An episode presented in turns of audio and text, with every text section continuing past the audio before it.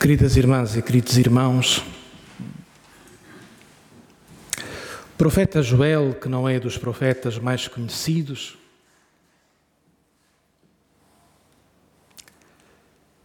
é a voz de Deus para hoje, para quarta-feira de cinzas todos os anos,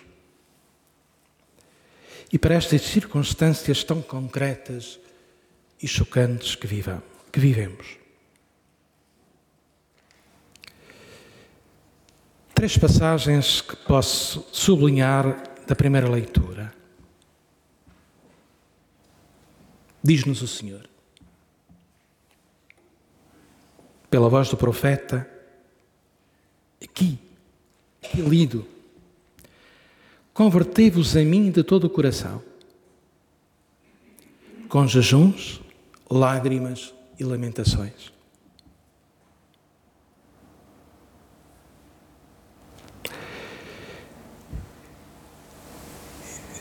Podemos dizer que Deus é poderoso, mas Deus não pode nada perante a nossa liberdade.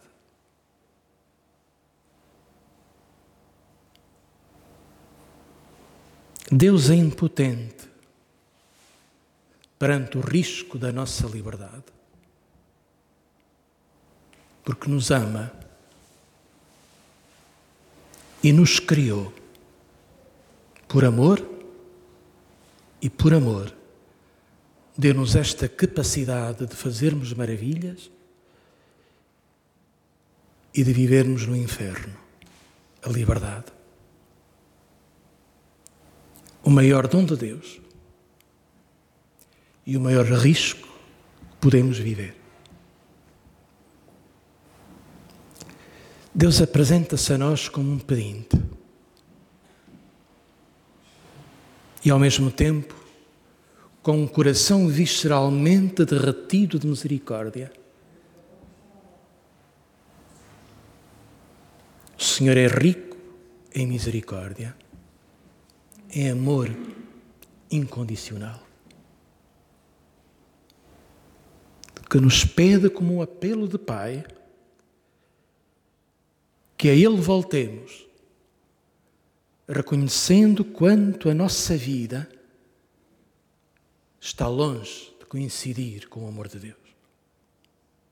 Quanto a nossa condição de filhos e filhas está longe da casa do Pai, de vivermos na palavra do Evangelho de Mateus esta intimidade de segredo, tu a tu, em que Deus nos espera e nos quer encontrar no íntimo vibrante da nossa consciência, o segredo do nosso quarto, o segredo da nossa consciência. Convertei-vos em mim de todo o coração. Rasgai os vossos corações. Na tradição judaica, havia um ritual público quando uma pessoa, e fundamentalmente os sacerdotes, ficavam indignados, rasgavam as vestes. Era um espetáculo também. Diz-nos o profeta. Que falsidade rasgar as vestes. Isso ainda é exterior. Rasgai os corações. Deixai-vos rasgar. Primeiro, nós já estamos rasgados pelo pecado, pelo mal, que é terrível. Todos sabemos que não é só dos outros é a possibilidade de vivermos isso. É a possibilidade da nossa liberdade se tornar no inferno para nós e para os outros. Mas rasgar os, rasgar os corações é, é deixar que o amor nos rasgue. Que na nossa obstinação, na nossa cegueira, possamos permitir que haja brechas, que haja fissuras. Deus quer entrar em nós através da fissura, da nossa fragilidade, do nosso reconhecimento de impotência, mas também, mais do que isso, do nosso reconhecimento de infidelidade. rasgai os corações. Depois, a outra dimensão, todo o povo se convoque para uma penitência pública. Todo o povo se convoque para uma penitência pública.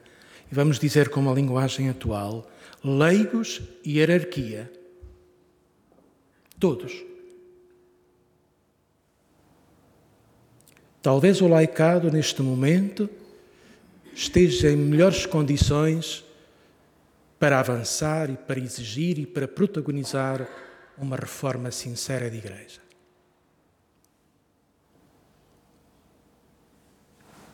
Mas também o laicado, como sustento dos pastores, como apoio dos pastores, com a voz profética, com a voz da denúncia, com a voz da exigência, mas também com a voz da compaixão e de uma solidariedade, de uma fraternidade cristã sem falha, sem quebra. Saia o esposo, saia a esposa do seu tálamo, do seu quarto. Chorem os sacerdotes. Belas palavras para a atualidade.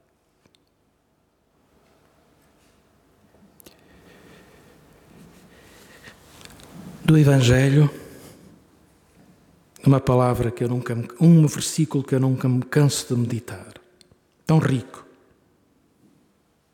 Tu, porém, quando rezares, entra no teu quarto, fecha a porta. E a quaresma aqui está como tempo dedicado ou mais dedicado à oração, ao encontro com Deus. E o encontro com Deus depende da organização do nosso tempo. Cada um de nós, onde todos nos incluímos, sacerdotes e leigos, procuremos, na organização do nosso dia, um tempo de fidelidade cotidiana ao Senhor. Uma hora. E celebremos o nosso encontro nessa hora, nesse tempo. E ao mesmo tempo, num espaço um quarto, pode não ser o quarto, mas um lugar de intimidade. Um lugar reservado. Um lugar de segredo. Para podermos falar a Deus no segredo da nossa consciência, no segredo de um espaço e permitirmos que Deus fale nesse segredo. O segredo é aquilo que os amigos e os namorados e os casais mais profundos têm de mais profundo. Aquela partilha, só aquele mistério comum aos dois e só aos dois. O segredo não se pode partilhar com mais ninguém. O segredo é a aliança, o diálogo, o encontro que se pratica quem ama. O segredo é a nossa melhor parte. E é isto que Deus nos convida a encontrarmos Deus num segredo. E teu Pai que vê o que está oculto dará a recompensa. Não adianta escondermos de Deus.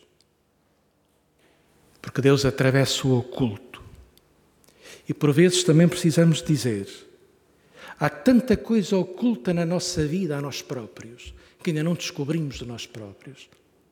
Cada pessoa tem uma sombra por iluminar. E é na oração que as sombras da nossa vida podem ser atravessadas pela luz. Num grande combate entre os nossos demónios e a paz do Senhor. Dizem os padres da Igreja, e quem experimenta sabe, a oração é um grande lugar de combate, de combate interior. Mas é também o lugar, o tempo em que nós somos pacificados pela graça, pela graça